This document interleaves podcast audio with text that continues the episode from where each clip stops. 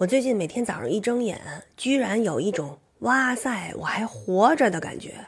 今天有一朋友给我发个微信，说这辈子没啥遗憾的了，最恐怖的新冠咱都得过了。我就跟他说呀，我说一辈子还长着呢，你这才哪儿到哪儿啊？想想咱们的长辈，他们经历了。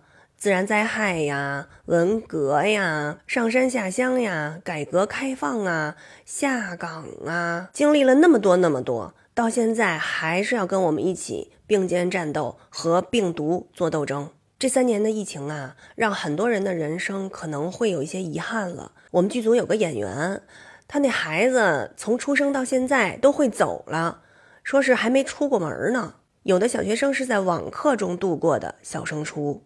我还有一个大三的朋友哈，他说：“哎呀，我还没来得及过这个大学校园生活呢，我这都快毕业了。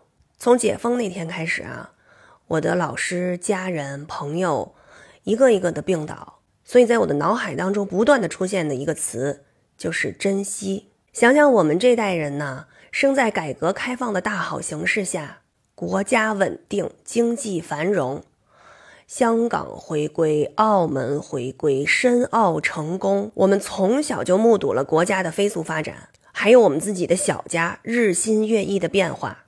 我经常跟大家聊一些我们小时候的生活，也常常感叹我们这一代人是最幸福的一代人，因为我们和我们的国家一起成长，见证了我们的国家如何成为了一个世界强国。新的一年马上就要到了，珍惜我们曾经经历过的。